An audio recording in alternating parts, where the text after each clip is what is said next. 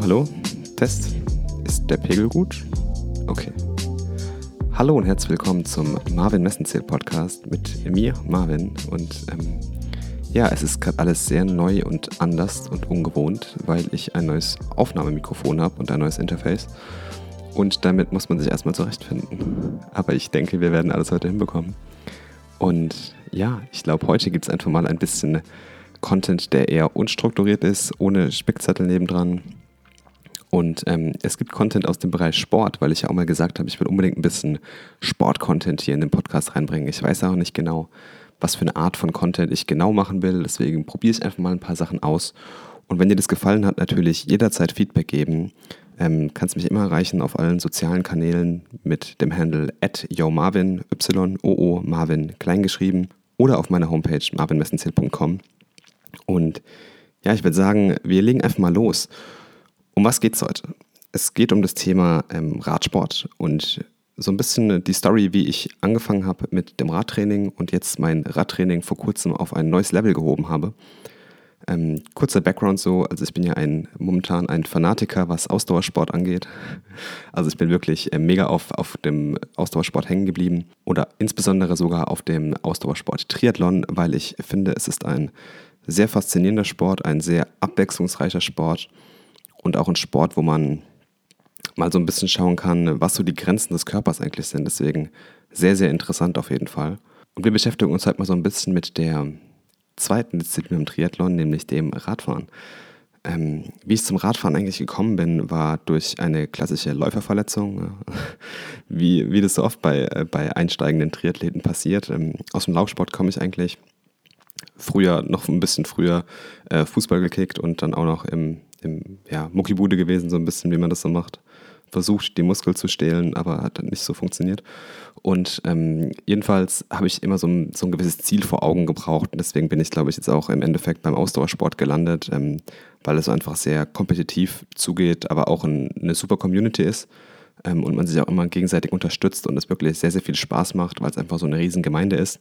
Aber zurück zum Thema, zum Radsport. Und zwar ähm, habe ich einfach eine Läuferverletzung gehabt, wollte mich aber trotzdem noch ein bisschen fit halten. Gibt es halt viele Möglichkeiten mit Stabi-Training und Stabilisationstraining also und ähm, noch so ein bisschen ja, Krafttraining einfach gemacht, um so ein bisschen ja, Muskelbalancen zu schaffen und an den Schwächen zu arbeiten. Ähm, und ich habe einfach noch in, in der Ecke so ein altes Spinningrad stehen gehabt von Schwinn, also wirklich so ein uralter Schinken mit einer manuellen Drehscheibe, ähm, wo man den Bremswiderstand einstellen kann. Und ähm, ich habe mich dann einfach mal irgendwann draufgesetzt und bin dann so ein paar Minuten gefahren und habe gesagt, hey, das macht mir wirklich Spaß, man kann da wirklich gute Workouts hinbekommen und es wird mich definitiv eigentlich bei meiner Laufform unterstützen. Also es war eigentlich nur so ein bisschen, sage ich mal, Ausgleichssport am Anfang für mich. Habe das dann aber über die Wochen immer intensiver gemacht und auch als ich dann wieder fit wurde mit dem Laufen, habe ich das Radfahren beibehalten, weil ich einfach gemerkt habe, dass es mir sehr viel Spaß macht und mir auch gut tut. Also Radfahren, das Radfahren auf dem Spinningrad. Ich hatte damals noch kein noch kein Rennrad oder irgendwie die Möglichkeit draußen zu trainieren.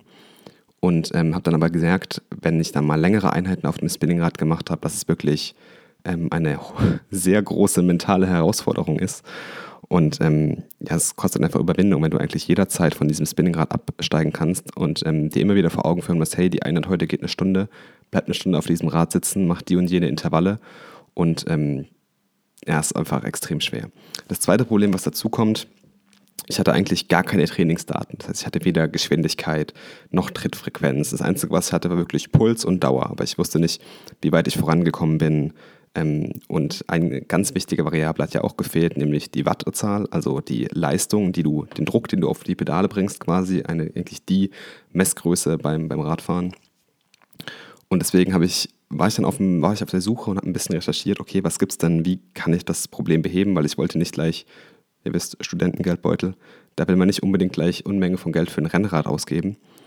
Und ähm, dann bin ich auf eine Software gestoßen, die heißt Swift, also mit Z geschrieben, Z-W-I-F-T. Und das ist quasi genau das, was ich gesucht habe.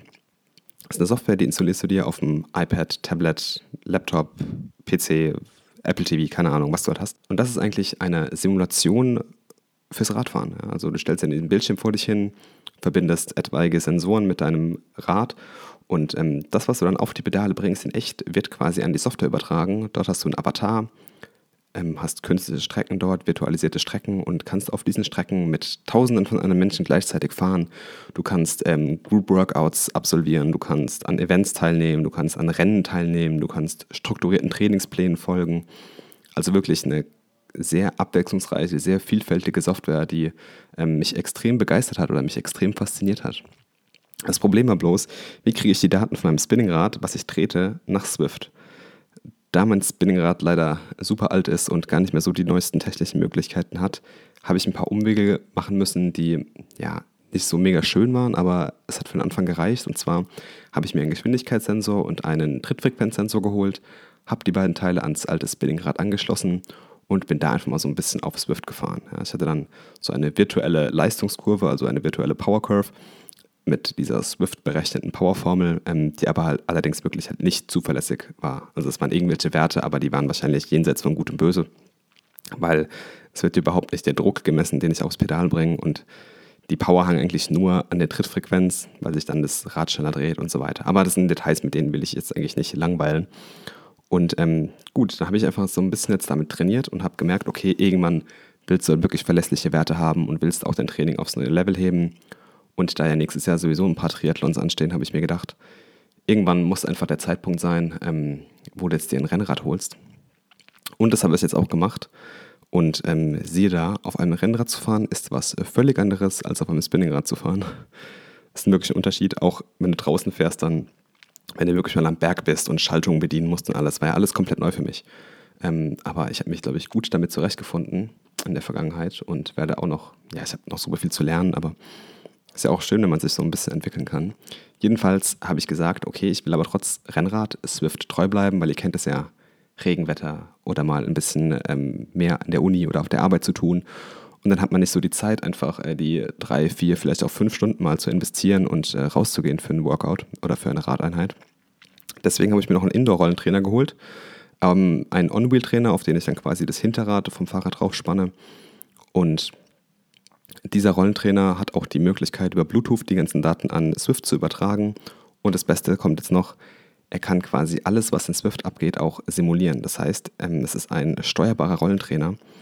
Und ähm, die Steigungen zum Beispiel in Swift werden an den Rollentrainer übertragen und ich merke das halt wirklich wie, als würde ich einen Berg hochfahren. Klar, es ist nicht dasselbe, aber es ist eine sehr gute Simulation. Ich kann damit Steigungen bis zu 12 Grad simulieren und ich habe natürlich auch als zuverlässige Leistungsdaten, weil in dem Rollentrainer auch ein Leistungsmesser drin ist.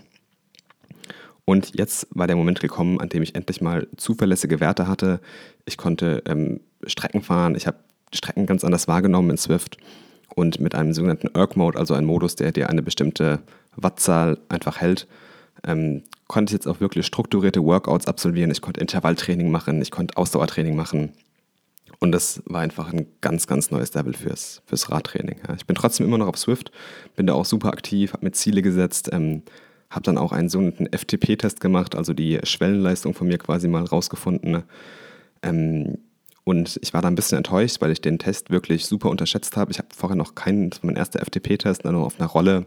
Ein bisschen enttäuscht gewesen, weil ich einfach 10 Watt mehr treten wollte eigentlich, hat halt nicht so gereicht. Den nächsten mache ich anders. Ich mache jetzt alle sechs bis acht Wochen ungefähr so einen FTP-Test, einfach um zu schauen, auch wie sich die Leistung, die ich trete, entwickelt. Und ähm, ja, mir jetzt einen Trainingsplan rausgesucht, erstellt, mich mit ein paar Leuten beraten. Und ja, jetzt ist es natürlich auf einem ganz neuen Level, dieses Radtraining. Es macht super viel Spaß nach wie vor. Ähm, ich bin auch immer öfters draußen mit dem Rennrad, auch mit ein paar Kumpels. Jetzt in Zukunft wird unsere Radgruppe wahrscheinlich immer größer ähm, und es macht sehr viel Spaß.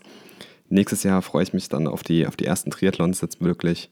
Ähm, bin, glaube ich, in einer guten Form. Radfahren wird immer besser. Und ja, ähm, ich werde auf jeden Fall mal berichten, wie das, wie das so weitergeht, die ganze sportliche Reise von mir, was ich so alles erlebt, was ich mir vorgenommen habe für Ziele. Einfach auch so ein bisschen, ja, Sporttalk hier.